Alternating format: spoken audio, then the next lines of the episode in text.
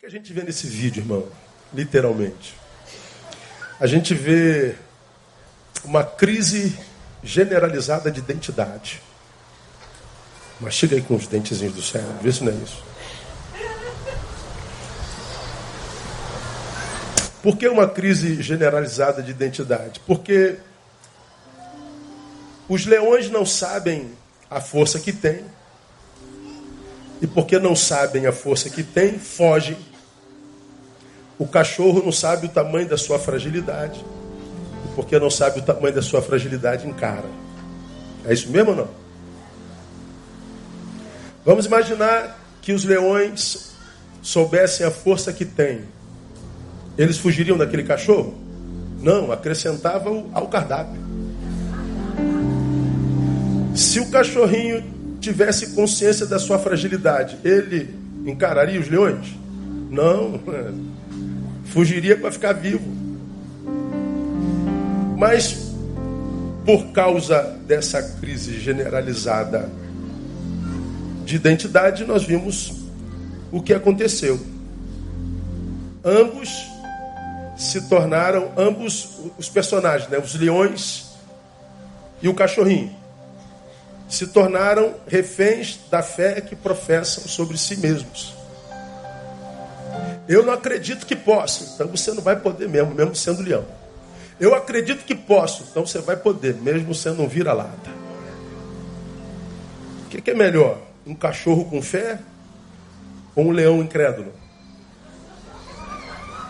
O que, que você é? Um leão ou um cachorro? Me ajuda, catuca alguém, leão ou cachorro, irmão? Fala a verdade.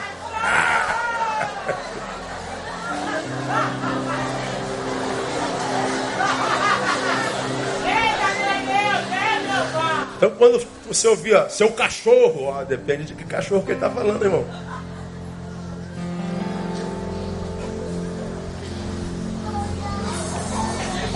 É melhor ser um cachorro com fé do que um leão incrédulo.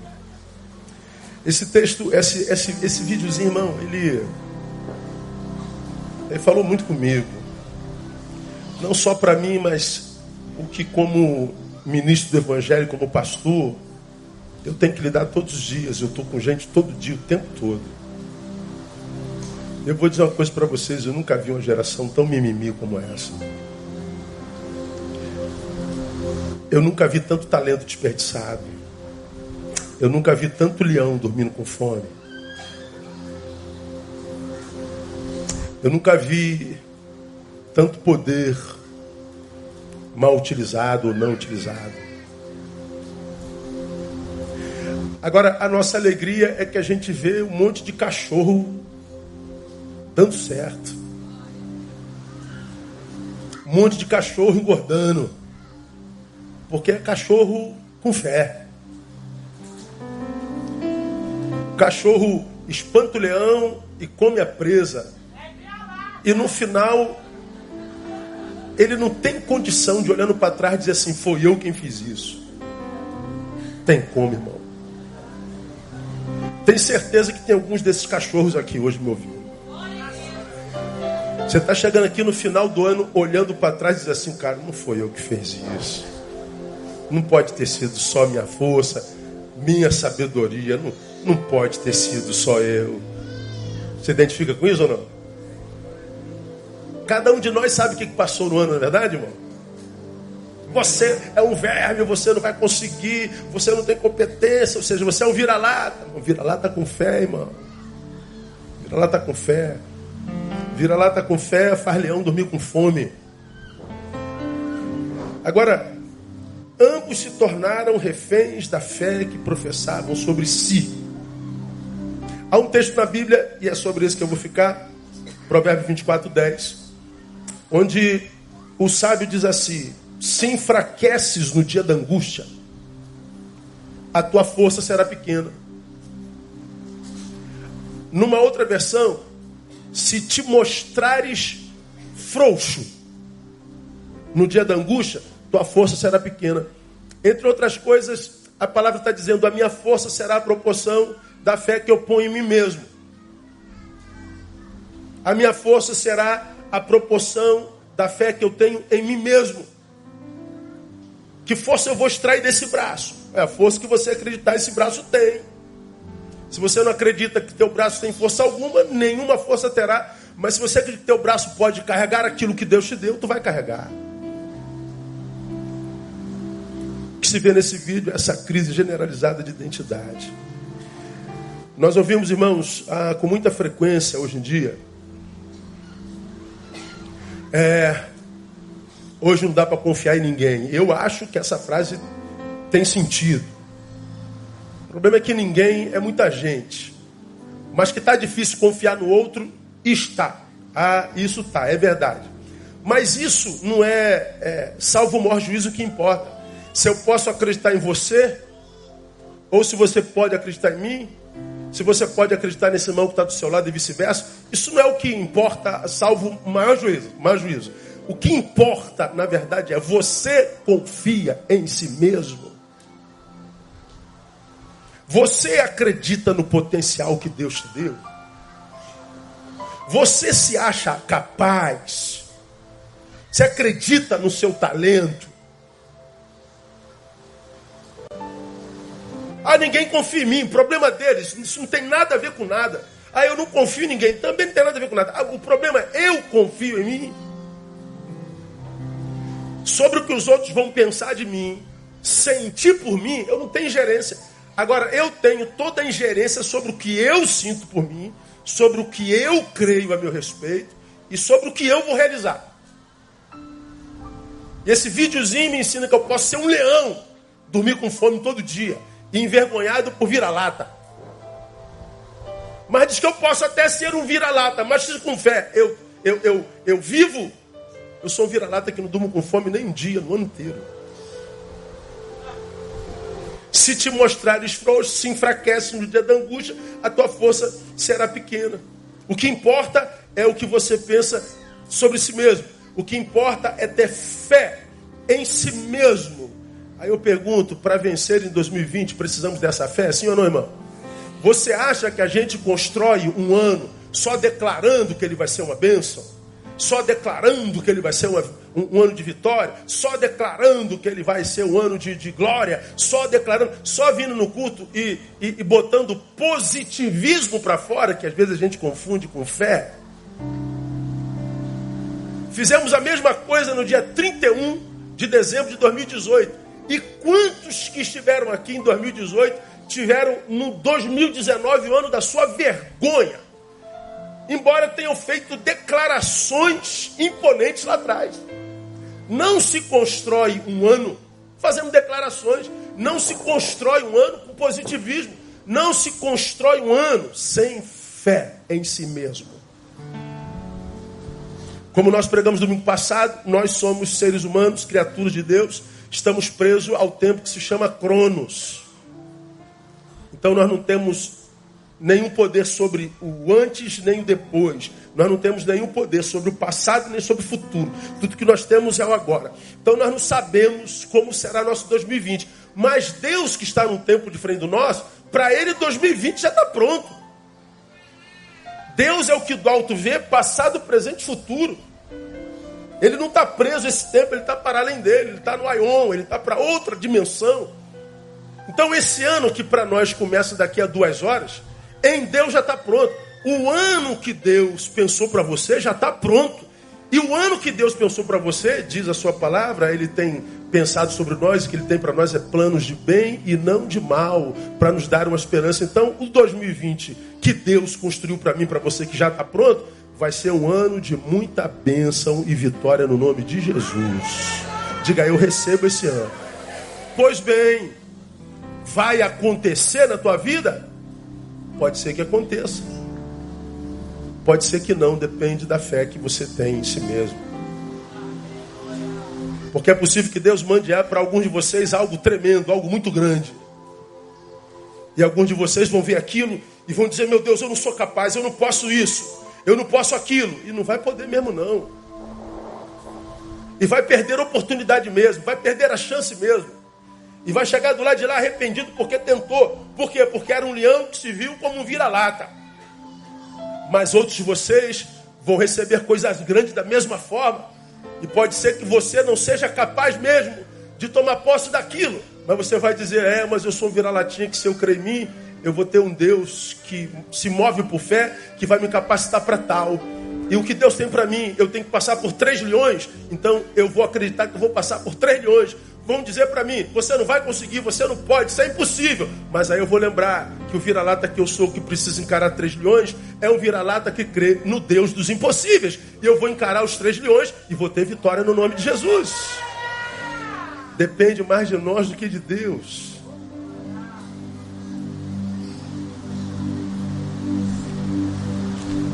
Eu preciso de fé em mim, irmãos, para tomar posse de 2020. A gente fala muito sobre ter fé em Deus, fé em Deus, fé em Deus, fé em Deus, fé em Deus. E a gente tem mesmo. Mas Deus não desce aqui para fazer por mim.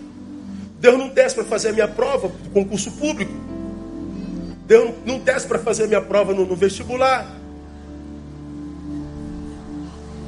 Deus não desce para fazer a cirurgia. Deus não desce. Deus me capacita. Então, se eu preciso ter fé em mim, irmão, e o, o, essa historinha engraçada do cachorro do leão, ela mexeu demais comigo. Se eu preciso ter fé em mim, por quê? Porque se eu não tiver, se eu me mostrar fraco, incrédulo, a minha força será pequena. Se a minha, se a minha força depende da, da minha fé em mim, da capacidade que eu tenho, se a minha fé, é, é, a minha força depende da fé que eu tenho em mim, então eu queria dar dois conselhos para vocês que eu vou destrinchar em alguns outros conselhos. Primeiro conselho que eu daria para o fim de ano: ah, se você não consegue acreditar no que você pensa sobre você, então acredite no que a Bíblia diz a teu respeito. Acredite no que a Bíblia diz a teu respeito.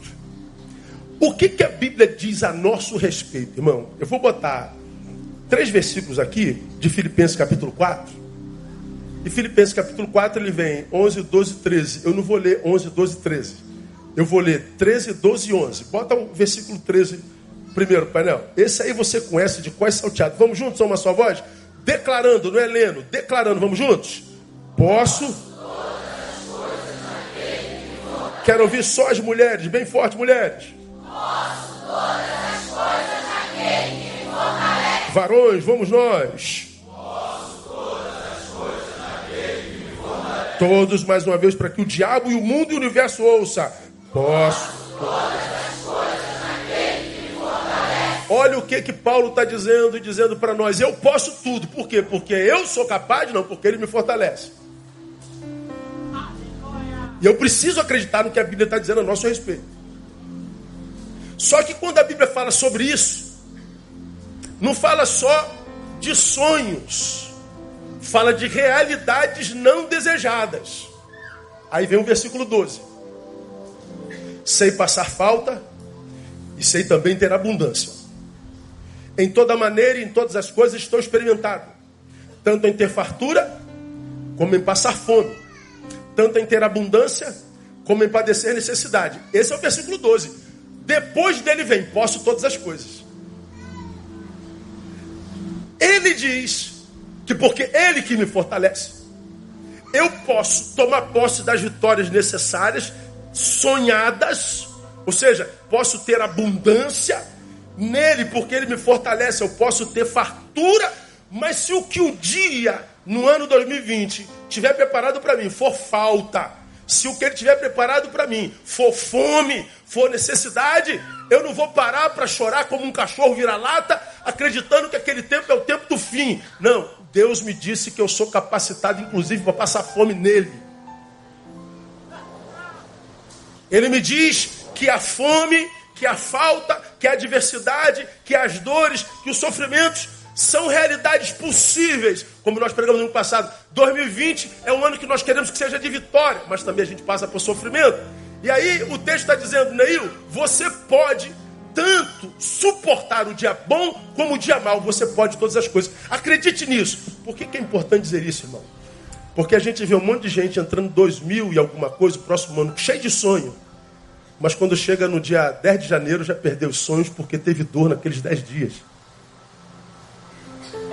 Aí o vira-lata que em nós começa a dizer, é, por esses dez dias já vi que vai ser esse ano. Ah, já, já sei.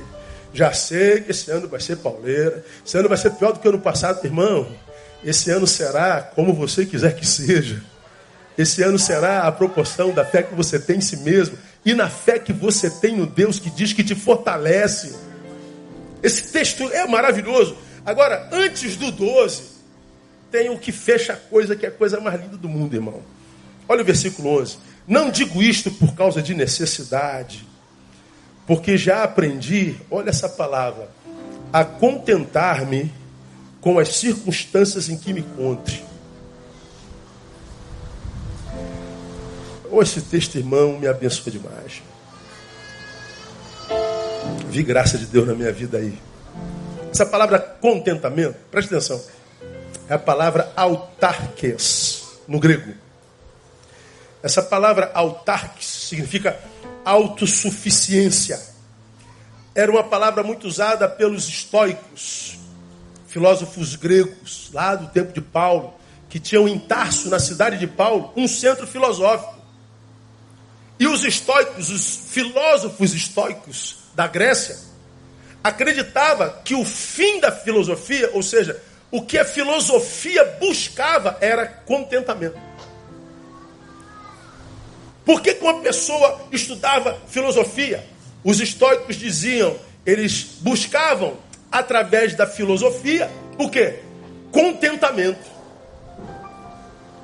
Agora, olha que coisa interessante. O que é contentamento? Literalmente falando, estado em que as emoções provocadas pelas circunstâncias externas não têm a permissão de perturbar a tranquilidade íntima do indivíduo. Olha isso aqui, irmão. Vou repetir. Aprendi a contentar-me. Ele está dizendo: Deus já me abençoou com contentamento. O que é contentamento? É estar tomado por, um, por uma, por uma, por uma a, a, condição na qual as suas emoções não são abaladas, ou seja, pelas circunstâncias externas. É ser tomado por contentamento, é viver as circunstâncias externas, mas não dar às circunstâncias externas permissão para abalar o meu mundo interior. Isso é contentamento. Agora vamos imaginar que eu e você acreditemos nisso. Que eu sou um cachorrinho que tem a presa na frente, mas eu tenho três leões. Primeiro sentimento que certamente me tomaria medo. As circunstâncias, ou seja, os leões, já teriam em minha alma autorização, consciente ou inconsciente, para gerir dentro de mim um sentimento relativo àquilo que está do lado de fora. Bom, diante dos leões eu tenho medo, mas se não é leão, é um só, eu acredito até que possa vencer, mas porque é só um, não três, eu posso não ter só medo mais, eu posso ter ansiedade. Será que se encarar, eu venço? Mas e se não vencer? Ó, ansiedade. Quando Paulo diz que ele já foi abençoado com contentamento, ele está dizendo, irmão, que Deus o levou a um patamar que o faz marchar sem medo algum, porque ele sabe que ele está livre das sequelas do que ele encontrará no caminho. Isso é contentamento. Isso aqui é evangelho. Paulo afirma nesse texto que a fé que agora possui sobre si o capacita para encarar a qualquer obstáculo, humano ou não, como algo possível de se vencer. Ele não se acovarda mais. Ele não se, se torna um leão acovardado diante das adversidades. Ele é alguém que diz: se, se o que a vida tem para mim hoje é isso, eu não vou parar, nem vou ser paralisado por medo, por ansiedade, por coisa alguma, porque no Senhor que me fortalece, eu posso todas as coisas. Essa, essa, essa fé é, é, é, o que lhe faz declarar que não fugirá de oponente algum. Ele é categórico. Posso todas as coisas. Então, meu irmão, guarda no seu coraçãozinho isso em nome de Jesus. Alguns de vocês vão ter oportunidades sobrenaturais nesse ano. Alguns de vocês vão ser tomados por, por espasmo, por espanto. Vocês vão, vão ficar é, espantados com que a vida lhes oferecerá como oportunidade. E quando a tua oportunidade chegar, no nome de Jesus, lembra disso. Contentamento. Você está capacitado para qualquer coisa que o dia lhe trouxer. Então, quando você acordar de manhã, diga ao Senhor: Este é o dia que fez o Senhor. E porque foi o Senhor quem fez, parte para dentro dele como um leão que acredita que é leão, ou mesmo que seja com um cachorro que sabe que com fé pode fazer qualquer coisa em nome de Jesus. Então me ajuda a catucar alguém diz assim, irmão, você vai conseguir esse ano. Aleluia. Contentamento estado em que as emoções provocadas pelas circunstâncias externas não têm a permissão de perturbar a tranquilidade íntima do indivíduo. O mundo está desabando, mas eu estou de posse da paz de Deus que excede a todo entendimento. Não sou paralisado por medo, por ansiedade, por covardia. Não vou ser um leão que vou morrer de fome de jeito nenhum. Nem você. Como vocês podem ver, os empecilhos, as adversidades, os inimigos que têm parado homens e mulheres de Deus, não estão fora dele, não, estão dentro dele. Aí eu vejo um monte de crente religioso fazendo campanha para lutar contra o diabo, lutar contra o demônio, lutar contra as amarras, lutar contra, contra, contra a macumbaria. E você luta contra tudo que é inimigo externo, não adianta nada, porque o teu inimigo está dentro de você.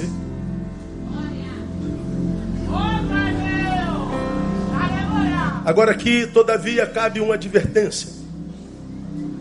Se um de um lado a Bíblia diz que eu posso tudo, e eu posso mesmo, diz também que entre tudo o que eu posso está a minha possibilidade de autossabotagem. Eu posso tudo, inclusive tramar contra mim mesmo. Olha aí. Lembra que eu prego ano todo? Jesus dizendo: se alguém quer vir após mim, diga, negue-se a si mesmo. Por que, que Jesus manda negarmos-nos antes de começar a segui-lo? Porque ele sabe que nós temos no nosso eu o nosso pior inimigo.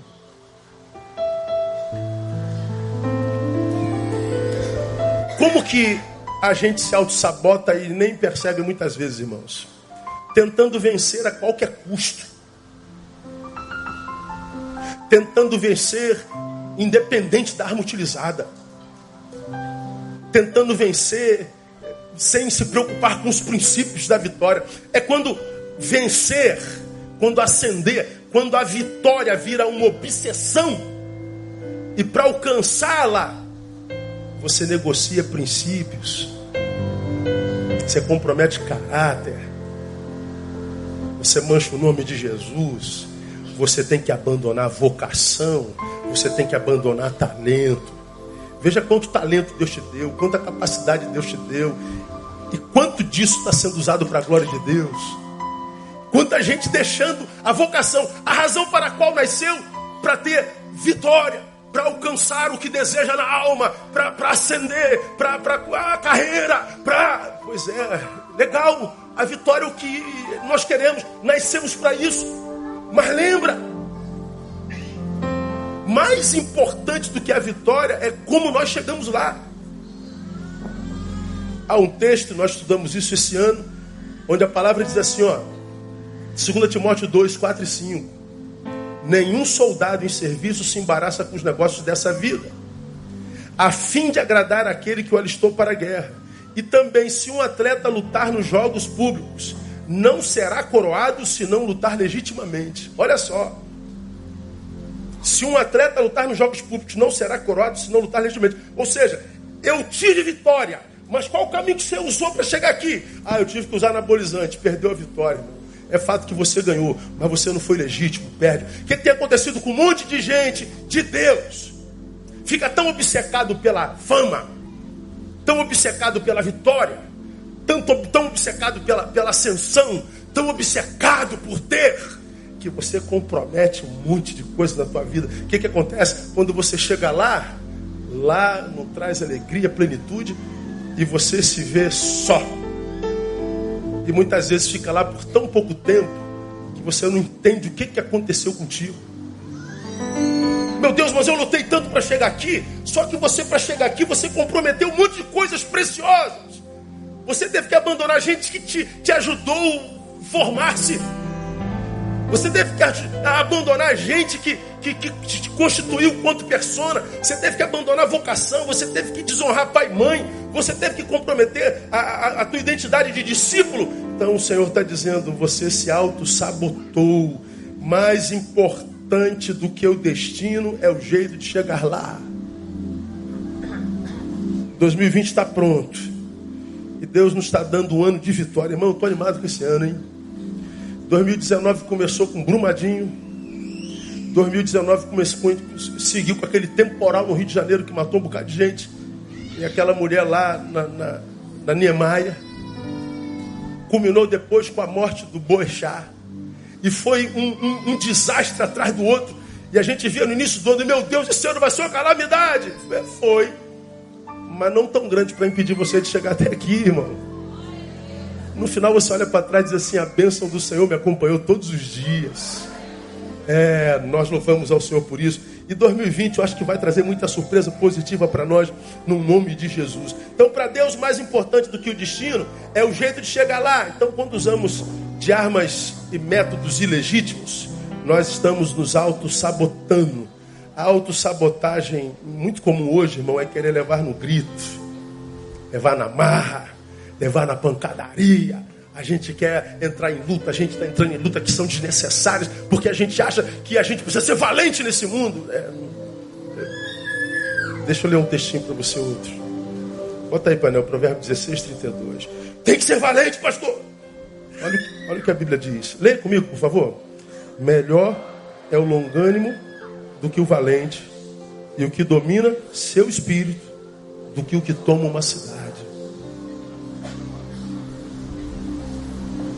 que é melhor, irmão? Sair por aí quebrando tudo e todos? Você é aquele que tem longanimidade, generosidade e bondade. O que é melhor conquistar uma cidade, conquistar uma nação? Ou ser alguém que consegue dominar o seu espírito? E dominar o seu espírito não é só para produzir ira contra o outro, não. É dominar o seu espírito para quando você deitar na cama e quiser dormir, e dormir.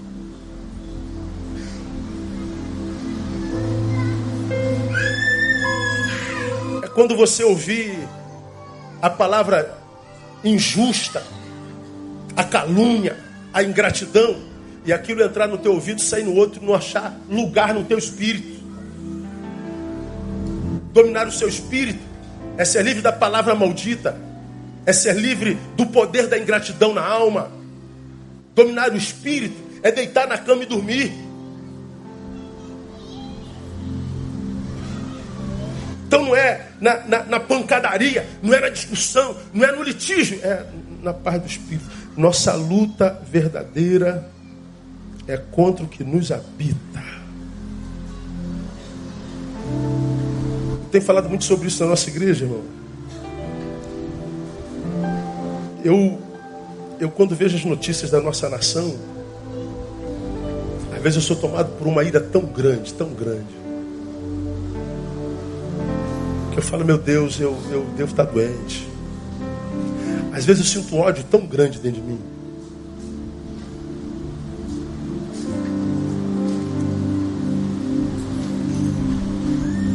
Causa da injustiça.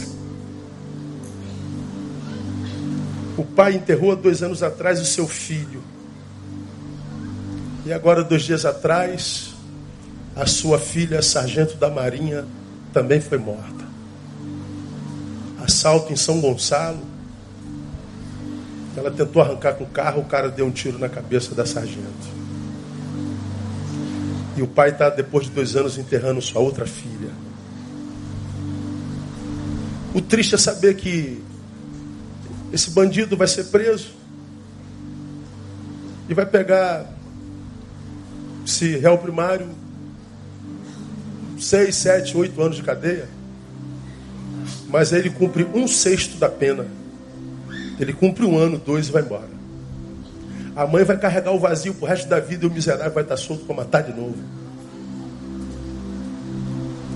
É saber que um cara bebe a noite inteira, pega o volante do carro, sobe uma calçada e mata 11 pessoas no ponto de, de ônibus. E quantos pais sem filhos, quantos filhos sem pais, quantas esposas sem maridos, quantos maridos sem pais. E a gente sabe que crime de trânsito não prende ninguém. Estão aquelas famílias abandonadas para sempre por causa da nossa justiça. Às vezes eu vejo isso, irmãos, um ódio é tão grande que se você não dominar o seu espírito, por indignação você estraga a sua vida. Você tem noção do índice de ódio que carrega dentro de você hoje como brasileiro e carioca, irmão? Você tem noção do que você é capaz irado? Você tem hoje noção da mágoa que você carrega por causa dele, por causa dela, por causa daqueles? Você tem noção do que te habita? Pois bem, o Senhor está dizendo que o meu ano será a proporção da fé que eu tenho em mim e fé em mim para dominar o meu espírito. Para viver autarques, contentamento, passar pelas situações da vida sem dar essas situações autorização para influir no meu mundo interior. Isso é evangelho. Mas eu termino, irmão, minha palavra, dois tópicos. Primeiro, acredite no que a Bíblia diz a teu respeito. Segundo, não espere por elogios, ou seja, da ação de terceiros para acreditar em si mesmo. Não espere da ação de terceiros para acreditar em si mesmo. Por que, que eu coloquei esse tópico aqui, irmão? Por perceber nessa geração uma geração absurdamente carente, afetivamente falando. Nunca vi tanta carência. Uma geração que só se sente viva, uma geração composta por gente que só se sente viva quando é percebida pelo outro. Eu só existo se você me vê. Por isso essa loucura por seguidores, por likes. Por isso essa produção inexplicável de selfies preciso ser visto. Porque se você não me vê, é como se eu não existisse. Se você não me, não me percebe, eu não me percebo. Ou seja, a, a minha referência de vida é a tua inveja. Você precisa sentir inveja porque eu estou passando em Nova York. Você precisa sentir inveja porque eu estou passando em Gramado. Você precisa sentir inveja porque eu estou almoçando no restaurante. Mas você precisa sentir inveja porque agora eu sou atleta, eu estou aqui, eu estou ali. Você precisa sentir inveja por causa das frases de, de, de, de impacto. Você precisa. Ou seja, eu só existo se você me vê. Carência. Carência é a designação dada quando existimos com a ausência de algo que nos foi sonegado. Então você devia ter me dado, não me deu. Você devia ter me aplaudido, não aplaudiu. Você devia ter me abraçado, não abraçou. Você devia ter estado lá na hora da dor e não esteve. Você devia, você devia, você devia. Seja, minha referência de saúde é a tua atitude. Meu Deus, quem vive assim se auto-sabota, irmão. Quem vive assim não tem amor próprio.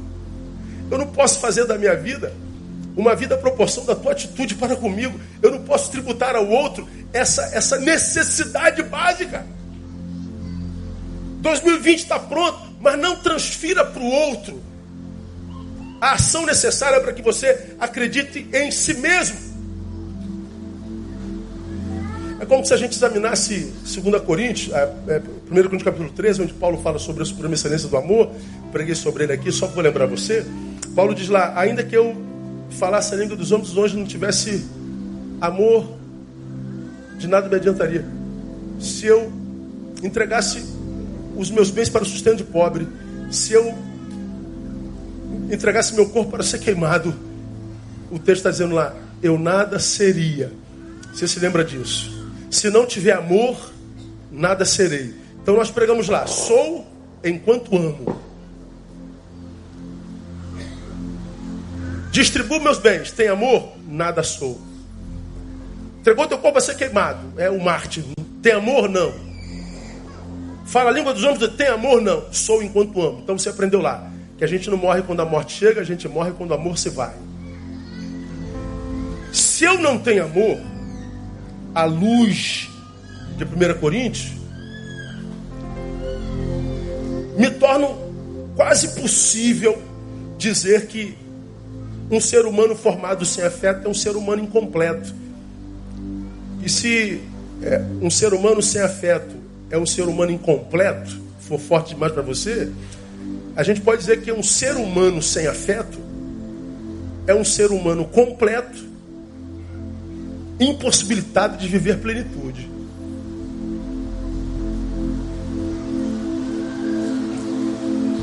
O problema é que, se esse afeto, esse amor, do qual a palavra fala, sem amor nada serei, for um amor produzido pelo outro, nada me garante que a minha vida se possibilite. Portanto, esse texto não está falando do amor do outro por mim.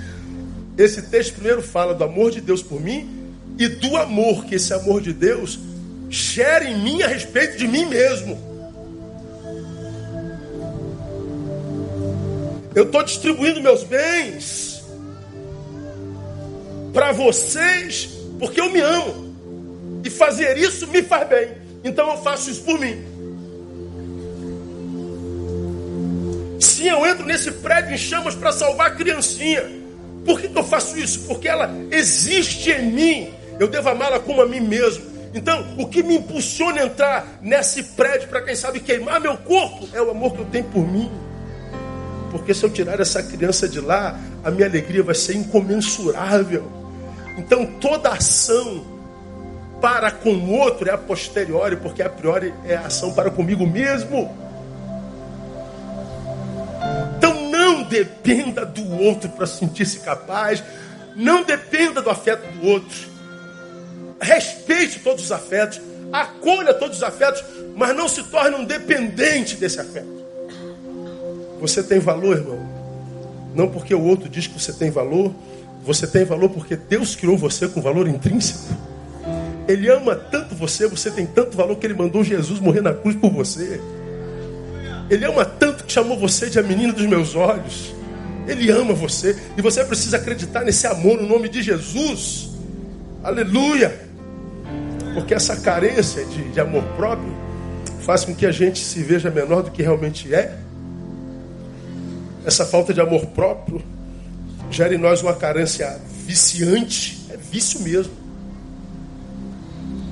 Eu tenho vício dessa, dessa falta de amor próprio. Vício é aquilo que me faz crer que é impossível viver é, em plenitude sem o objeto no qual nos viciamos.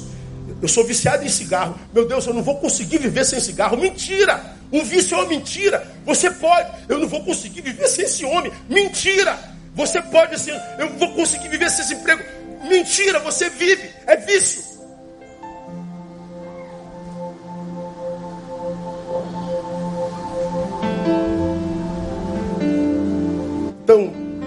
Para a gente terminar, não ponha, e sobretudo,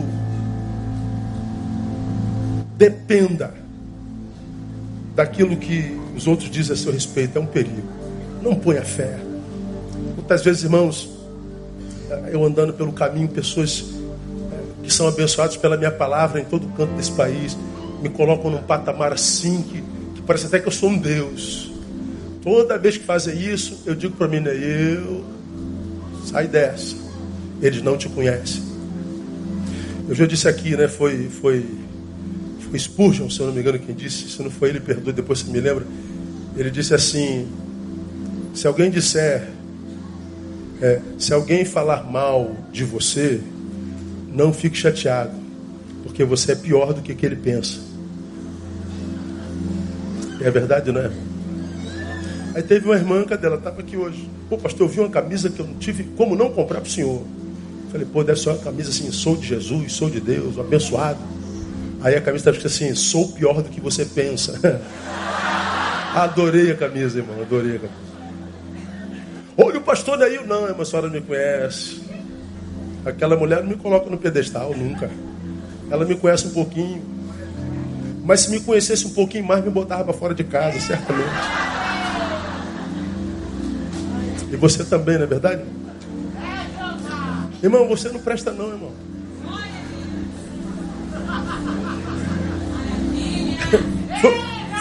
Ficou com raiva, irmão? É porque você é pior ainda, você não se enxerga.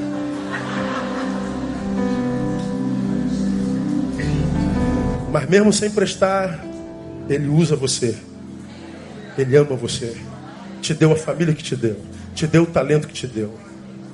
Te alimentou todos os dias. Te chamou de filho seu. Te deu vida eterna em Cristo Jesus de Nazaré. Te fez casa do Espírito Santo, irmão. Acredita no teu potencial. Não dependa da opinião alheia. Não dependa de aplausos. Não dependa de elogios.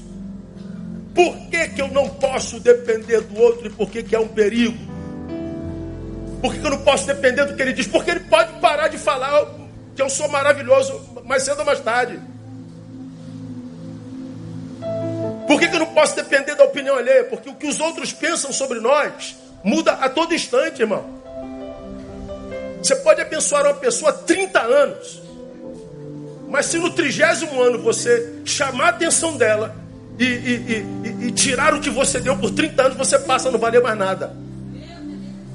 Ou eu estou falando bobagem? Se esquece 30 anos e por um ato você não presta mais. E aí você presta porque serviu há 30 anos ou deixou de prestar porque não prestou agora? Ora, eu não posso depender, irmão, da aceitação alheia. Daí a necessidade da palavra de Cristo como como ele sabe que sem afeto não somos plenos, ele nos envia Jesus, ele nos envia o seu amor para que dele dependamos e não do outro. João 15, 10 e 11 diz assim: Se guardardes os meus mandamentos, permanecereis no meu amor. Olha só. Do mesmo modo que eu tenho guardado os mandamentos de meu Pai e permaneço nele. Olha a permanência aí. Esta coisa, estas coisas vos tenho dito, para que o meu gozo permaneça em vós e o vosso gozo seja completo. Ah, o meu gozo é completo não quando você me ama, mas quando eu me amando permaneço no amor do Pai. 2020 está chegando, irmão. Duas horas e, e 13 minutos para ele chegar. E quando ele chegar, acredita, ele já está pronto mas ele será em qualidade a proporção da fé que você tem em você, a proporção da fé que você tem em si mesmo. E acredita, você pode, não depende de ninguém. Você vive autarques, você vive contentamento. Você não depende de aplauso, você não depende de tapinha nas costas, você não depende nada disso. Tudo isso é bem-vindo, mas se não vier, você está mergulhado no amor do Pai. E por causa desse amor, você vai amar-se a si mesmo, vai acreditar no seu potencial. E você, se é leão, vai ser leão que não vai dormir com fome nunca. E se eu for cachorro, vai ter fé para vencer leões. Porque independente do que e de quem você seja, a vitória não está na tua força, mas naquele que diz: me fortalece. Aplauda ele e dê-lhe um forte aplauso de louvor.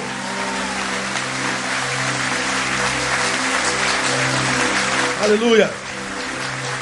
Diga assim: o meu 2020 vai ser uma bênção. Porque eu vou acreditar no meu potencial. Então aplauda ele mais uma vez. Cadê os pedidos de oração? Traz aqui.